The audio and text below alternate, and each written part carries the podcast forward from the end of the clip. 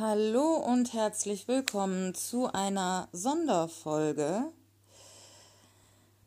Die aufmerksamen Hörerinnen werden sich schon gewundert haben, dass es auch gestern keine Kopfkino-Folge gab und auch keinen Kommentar meinerseits bezüglich des Ausbleibens derselbigen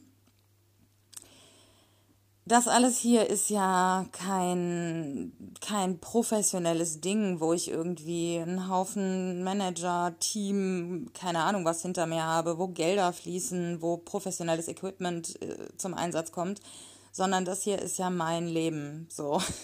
Und ihr dürft bisschen daran teilhaben. Und es gibt Situationen, da bin ich nicht so in der Lage, den Content abzuliefern, den ich normalerweise abliefere. Und bis zu einem gewissen Grad kann ich das aufgrund der Tatsache, dass ich trotz der Tatsache, dass ich das hier privat und zum Spaß mache, gerne professionell arbeite, so ein bisschen kann ich das ausgleichen und abfangen und habe so ein bisschen gelernt, ähm, bis zu einem gewissen Grad auch zu funktionieren, was auch gut ist, wenn man mal so Krisen, kleinere Krisen hat, ne, hilft es einem auch, ähm, so eine gewisse Routine zu haben.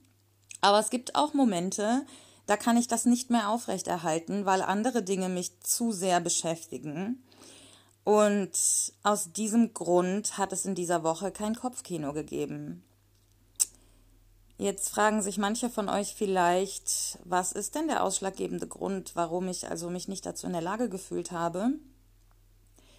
Und der Grund ist die aktuelle Situation in Palästina und die, der, der schleichende Genozid, der dort im Prinzip seit 70, 70 Jahren läuft, ähm, oder fast 70 Jahren. Und ich habe in den letzten Tagen also wirklich quasi live dort teilgenommen über Twitter, indem ich ja, mich einen sehr großen Teil meiner Zeit ähm, mit der Recherche und, und der, der Live-Verfolgung der, ähm, ja, der Attentate und der, der, der, der terroristischen Übergriffe seitens des israelischen Staates ähm, auf die Palästinenser, der da jetzt gerade wieder läuft, habe ich mich damit eben beschäftigt und habe parallel dazu also nicht nur die aktuelle Situation verfolgt, sondern eben auch recherchiert. Ich habe diverse Quellen und, und Links und Artikel und, und ähm, auch Gespräche mit anderen Menschen, die eben vielleicht auch teilweise ein bisschen älter sind als ich und, und äh, den Nahost ich weigere mich, das Wort Konflikt zu sagen, denn ein Konflikt würde bedeuten, dass dort zwei Parteien, die ähnlich stark sind, einen Konflikt austragen. Das ist aber ähm, in Palästina nicht der Fall. Es gibt dort einen Aggressor und eine Gruppe, die seit Jahrzehnten wirklich schleichend ausgelöscht wird und an der unfassbare Kriegsverbrechen begangen werden. Und deswegen möchte ich in diesem Kontext nicht von einem Konflikt sprechen. Ich habe also, wie gesagt, mich da sehr viel mit Hintergrundrecherche beschäftigt und ich hatte immer die Haltung, dass das kein fairer Austausch ist, der dort stattfindet, dass also Israel, Palästina um alles überlegen ist, sowohl militärisch als auch finanziell, als auch von der Infrastruktur.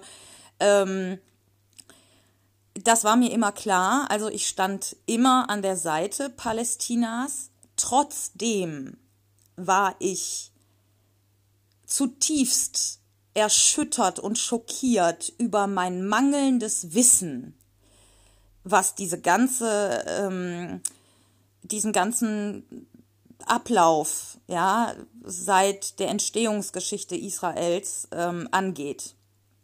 Ich werde hier jetzt keine keinen Rundumschlag liefern, denn ich erwarte von meinen Hörerinnen und Hörern, dass sie das selbstständig tun, dass sie sich selbstständig informieren. Und ich bin nicht dazu da, jetzt hier ein, umfassenden, ein umfassendes Briefing abzugeben und jede Jahreszahl und jede Zahl von Toten ähm, und Bombardements irgendwie exakt wiederzugeben. Das ist nicht mein Job. Das tun andere Menschen und die tun da viel und es gibt viel Material dazu. Also mir braucht niemand zu erzählen, das konnte ich ja nicht herausfinden. Alles ist leicht online verfügbar. Man muss nur ein bisschen recherchieren. Ich werde hier in der Folgenbeschreibung einige Wikipedia-Links einfügen. Ich halte Wikipedia für eine sehr seriöse Quelle und ich weiß, warum man tunlichst versucht, sie zu diskreditieren, eben weil sie so gut ist. Es gibt in den Artikeln immer diverse Querverweise und es gibt immer auch externe Quellenangaben. Das bedeutet, wenn euch der Artikel in irgendeiner Form nicht zusagt oder ihr das Gefühl habt, dass der nicht stimmt, dann könnt ihr den überprüfen und ihr könnt sogar an diesen Artikeln mitarbeiten. Ähm, und genau das passiert eben auch. Und unsichere Stellen sind auch als solche markiert. Und das ist in meinen Augen ein sehr gutes Zeichen für eine sehr seriöse Quelle. Und deswegen werde ich also einige der Artikel, die ich jetzt in den letzten Tagen ja, gelesen habe und für gut befunden habe oder für wichtig befunden habe, werde ich hier verlinken in der Folgenbeschreibung und ich bitte euch tunlichst, ähm, die zumindest quer zu lesen, also so mal drüber zu fliegen ähm, und sich ein bisschen damit zu beschäftigen.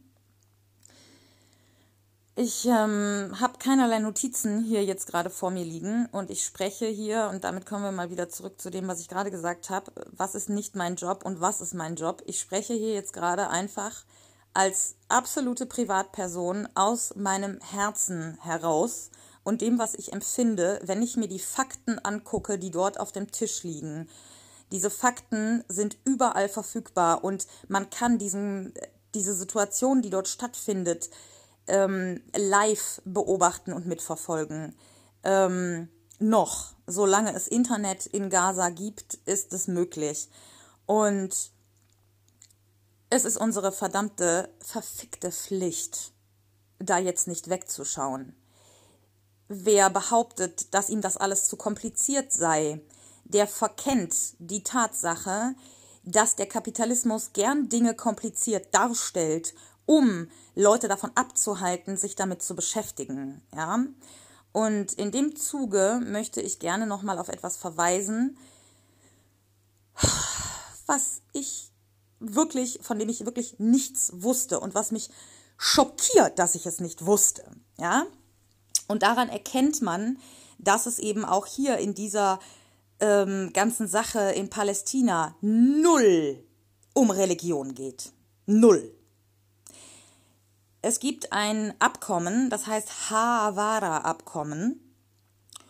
Und das ist ein Abkommen, haltet euch fest, zwischen den Nationalsozialisten und den Zionisten.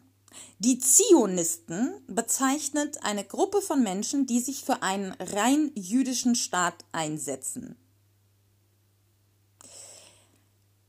Es gab ein Abkommen schon seit 1933, wenn mich nicht alles täuscht, aber findet ihr alles in den entsprechenden Links, zwischen den Nationalsozialisten in Deutschland und ähm, rechtskonservativen faschistoiden Kräften aus Europa sowie etlichen ähm, Regierungen, ähm, in dem die systematische Umsiedlung von Juden nach hold your beer, nicht Israel, weil Israel hat zu dem Zeitpunkt noch gar nicht existiert, nach Palästina ähm, umfasste, mit diversen vertraglichen Möglichkeiten, ähm, zumindest einen Teil seines Vermögens zu retten. Das bedeutet, reiche Juden hatten schon sehr früh die Möglichkeit, große Mengen ihres Vermögens und ihre Haut nach Palästina zu retten, indem sie mit den Nationalsozialisten quasi Deals eingegangen sind.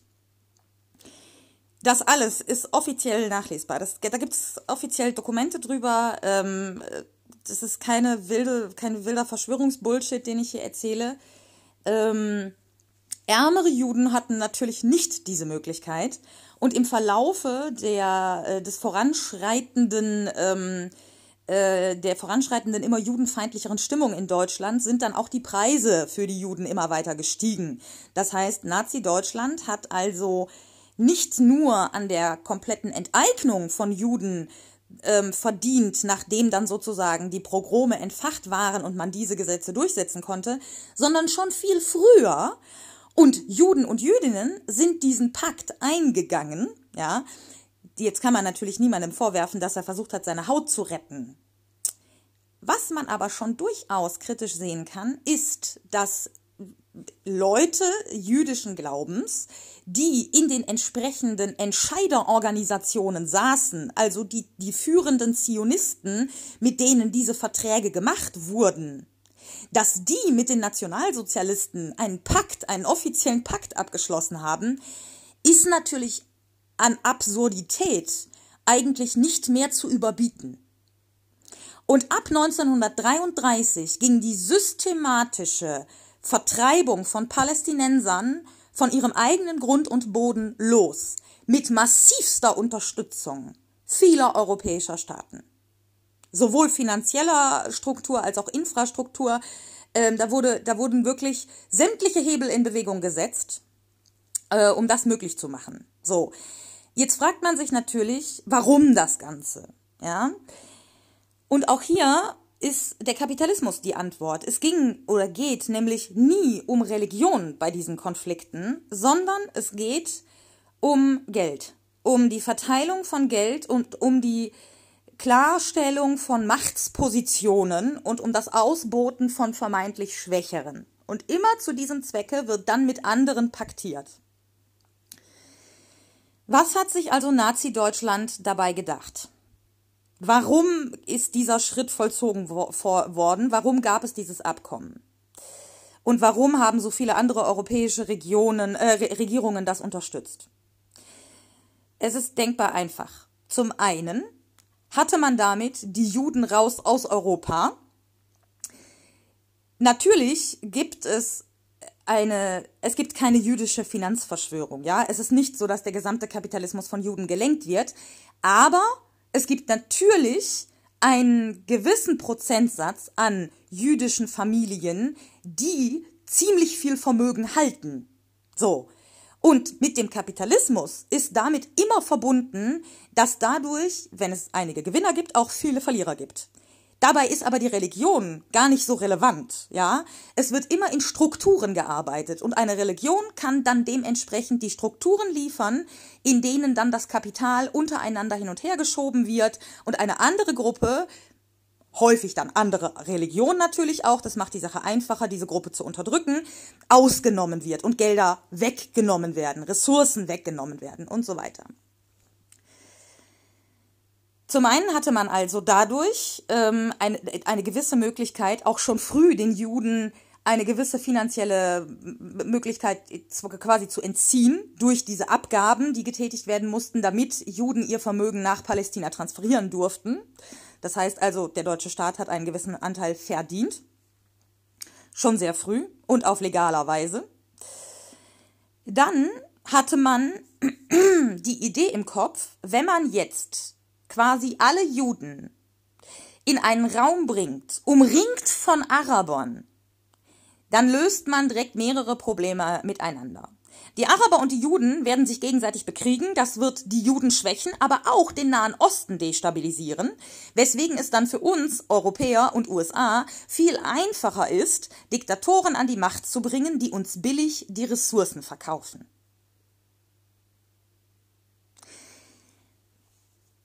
Es geht also nicht um Religion. Und deswegen ist es auch so absurd, von Antisemitismus zu sprechen, wenn man die israelische Politik kritisiert oder die Entstehungsgeschichte Israels.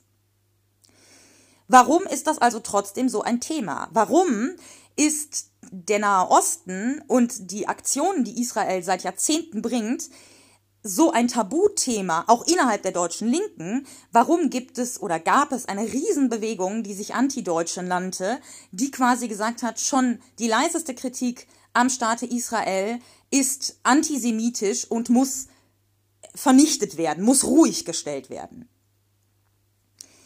Das ist eine Art von Umdrehen, Täter-Opfer-Umdrehung, die dort stattfindet.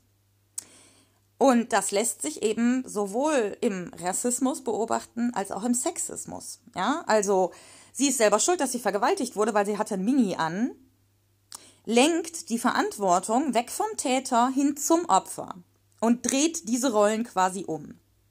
Nichts anderes macht Israel, wenn es über Jahrzehnte ein Volk systematisch versucht auszulöschen und dann beim leisesten Versuch der Gegenwehr sagt, Terroristen, wir haben das Recht auf Selbstverteidigung. Dadurch, dass dieser permanente Jargon so verwendet wird, wird es den Palästinensern unmöglich gemacht, ihr Recht auf Selbstverteidigung auch nur verbal überhaupt zu argumentativ darzustellen. Also man muss sich das vorstellen, das wäre so, als würde ich jetzt zu einem von euch nach Hause kommen. Ähm, nein, Moment. Juden sind dann massiv natürlich auch geflüchtet von Deutschland aus und von anderen Teilen Europas aus, wegen der Judenverfolgung. Ähm, und Jerusalem war immer eine Stätte von allen drei Weltreligionen, beziehungsweise wahrscheinlich auch noch anderen Religionen. Keine Ahnung, ich kenne mich mit Religion nicht gut aus. Und über Jahrtausende hat das in mehr oder weniger fast friedlicher Koexistenz dort wunderbar funktioniert, wobei natürlich die Muslime den Hauptanteil der Menschen gestellt haben, die dort gelebt haben. Jetzt wurden Juden in Europa verfolgt und sind nach Palästina gekommen um, und haben gesagt, wir, wir werden verfolgt, können wir bitte, gewährt ihr uns bitte Asyl. Und man muss sich vorstellen, überall in der Welt haben die Leute ihre Tore dicht gemacht. Ja, also genau wie jetzt die Refugees, die im Mittelmeer ertrinken, äh, waren damals die Juden diejenigen, die auf Schiffen, auf, auf, auf, dem Meere, auf den Meeren umhergeirrt sind und, und verzweifelt versucht haben, Häfen zu finden, an denen sie anlegen können. Palästina hat seine Häfen geöffnet. Und das wäre jetzt ungefähr so, als wäre ich obdachlos und ihr würdet zu mir sagen, hey, du kannst ja zu mir kommen und ich komme zu euch und ihr gebt mir was zu trinken, einen Platz zum Schlafen und, und, und alles, was ich brauche. Und nach zwei Tagen schmeiße ich euch aus eurer eigenen Wohnung und sage, das ist jetzt mein Land, meine Wohnung, mein Haus. Das hat Israel gemacht. Und wenn darauf auch nur der Hauch einer Gegenwehr erfolgt, dann wird behauptet Terrorismus. Terrorismus, auch noch so ein interessanter Aspekt. Wenn man sich die Wikipedia-Beschreibung ähm, der Hamas durchliest, dann findet man dort unter anderem Folgendes. Eine kleine Liste mit verschiedenen Ländern, die die Hamas bewertet haben, eingeschätzt haben und entweder A zur Terrororganisation oder B zur Nicht-Terrororganisation erklärt haben. So. Jetzt werden da verschiedene Länder aufgeführt, einzeln, also Deutschland, Kanada, Frankreich, USA, Japan, whatever, ja, so. Und fast alle diese Länder sagen, ja, die Hamas ist eine terroristische Organisation. So.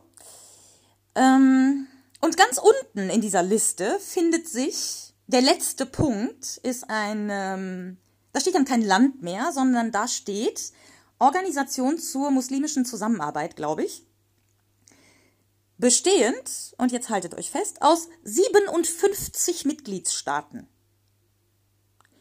Diese 57 Mitgliedstaaten und ihr könnt ja selber mal auf den Link gehen, aber dort stehen vorher nicht 57 andere Staaten, sondern vielleicht maximal 10, 15. Ja, die die Hamas also fast alle zur Terrororganisation erklären. Diese 57 Mitgliedstaaten tätigen folgende Aussage und die finde ich interessant als Definition von Terrorismus beziehungsweise als Nicht-Definition von Terrorismus. Die Aussage, die dort steht, ist sinngemäß, Menschen, die unter Besatzung leben und militante Angriffe gegen diese Besatzung ausüben zur Gegenwehr, sind grundsätzlich nicht als terroristisch einzustufen. Ja, und das bringt mich jetzt an so einen Punkt, den ich auch festgestellt habe bei meiner Recherche, doch mal zu überlegen. Also wie gesagt, ich beschäftige mich jetzt nicht so viel mit Religion, ich bin Anarchistin und ich glaube, dass Glaube privat ist und dass ich keine Institution brauche, die mir vorschreibt, was der richtige Glauben ist. so, Jetzt habe ich mich aber natürlich durch die Recherche der letzten Tage auch viel mit Religionen beschäftigt und deren Wirkungsweisen und deren Verantwortlichkeiten innerhalb der Geschichte der Menschheit. Und keine Religion ist frei von Schuld. ja, so. Die haben alle Scheiße gebaut. Ja, im Namen von Religionen sind unfassbare Gräueltaten verübt worden. Und ich dachte immer so ein bisschen, naja, das hält sich halt so mehr oder weniger die Waage. Ja, und dann habe ich mal angefangen, da ein bisschen genauer hinzuschauen. Und ich habe jetzt wenig Zahlen zum, ähm, zu, zum insgesamten Verhalten der jüdischen Religion, was Aggressivität anderen gegenüber angeht. Da arbeite ich noch dran, da wird bestimmt noch was kommen. Deswegen möchte ich dahingehend keine Aussagen tätigen.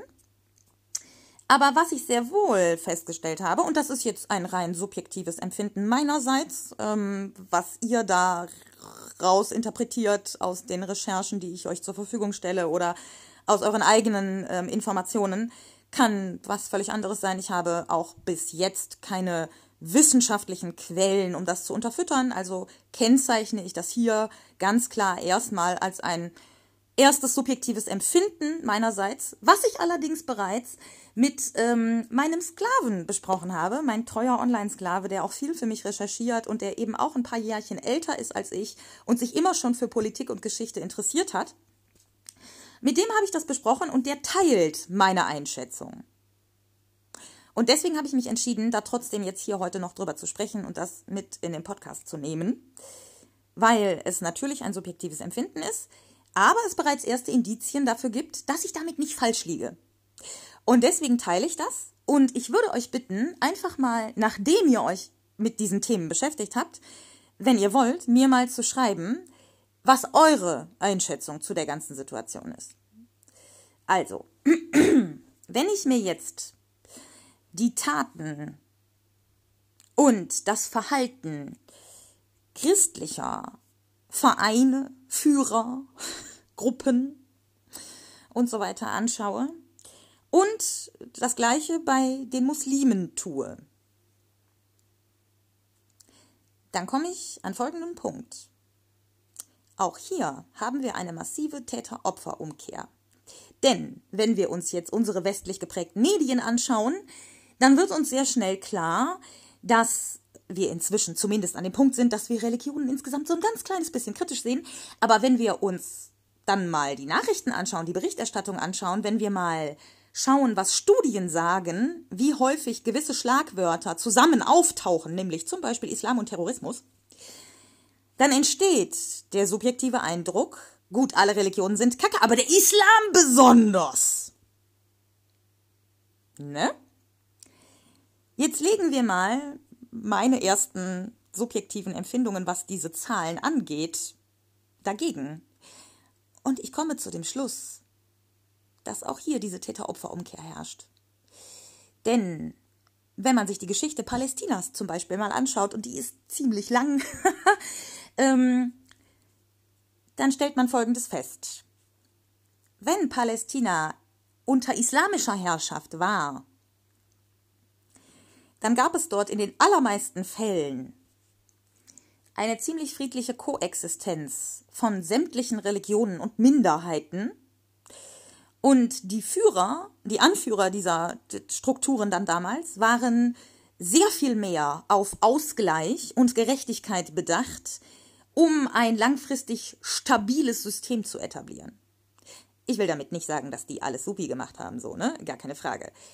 Aber insgesamt gesehen gab es ähm, oder gibt es auch bis heute in vielen muslimischen Ländern viel mehr Toleranz anderen Religionen gegenüber, als das in christlich geprägten Ländern ist. Und um das zu verschleiern, wird hier in Europa und den USA eine Stimmung erzeugt, die genau das Gegenteil darstellt. So, wofür braucht man jetzt genau diese angeblichen terroristischen Gruppen? Erinnern wir uns an den 9 den, den 11. September, 9-11 in den USA. Die USA wollten unbedingt äh, dem Irak den Krieg, Krieg erklären, aufgrund von Öl und Ressourcen und ähm, ihr, ihr kennt das ganze Spiel, und haben dafür eine Legitimierung gebraucht. Und deswegen haben sie über Jahrzehnte scheinbar terroristische Gruppen, also stark islamistische Gruppen im Nahen Osten finanziert und aufgebaut. Ähnlich wie der Verfassungsschutz die NPD aufbaut, hier in Deutschland. Gleiches Spiel. so, warum braucht es das? Für eine Destabilisierung des Staates ähm, braucht es quasi diese Extreme, die man dann bekämpfen kann, weswegen man dann da einmarschieren darf. Im Namen der Demokratie, um die Terroristen auszulöschen und die Bevölkerung vor diesem Terrorismus zu schützen. Das ist die Begründung. So, 9-11, also man muss sich das vorstellen, ne? da fliegen ähm, Flugzeuge in Gebäude und die Begründung, weswegen man, ich glaube, sechs Tage später einem Land, ich weiß es jetzt nicht genau, aber wenige Tage später, einem Land den Krieg erklärt, ist unter anderem folgende, dass man auf den Trümmern von diesen zusammengestürzten Tauern obendrauf zwei Pässe von den Terroristen gefunden hat. Und ganz ehrlich, Freunde, es Zufälle, die können nicht sein. Ne? Also, wenn man sich die Dimension vorstellt, was da an Schutt zusammenbricht, wenn man sich vorstellt, wie viel Pässe alleine nur von den Insassen der Flugzeuge äh, da in den Trümmern irgendwie rumfliegen, wenn man sich vorstellt, dass es dort gebrannt hat, dass dann ausgerechnet von zwei Terroristen die mehr oder weniger unversehrten Pässe ganz oben auf dem Schutthaufen, quasi so auf dem Präsent, auf dem Silbertablett. So, übrigens hier, wir waren's. Nee, sorry, Leute. Das glaube ich nicht. Das glaube ich nicht. So. Ähm, und jetzt hatte man die Legitimation zu sagen, ähm, jetzt können wir da einmarschieren. Und genau das hat man auch gemacht. Und am Ende hat man vor allem die Zivilisten bombardiert und Infrastruktur insgesamt zerstört, weil es diese krassen terroristischen Gruppen in der Art und Weise gar nicht gibt.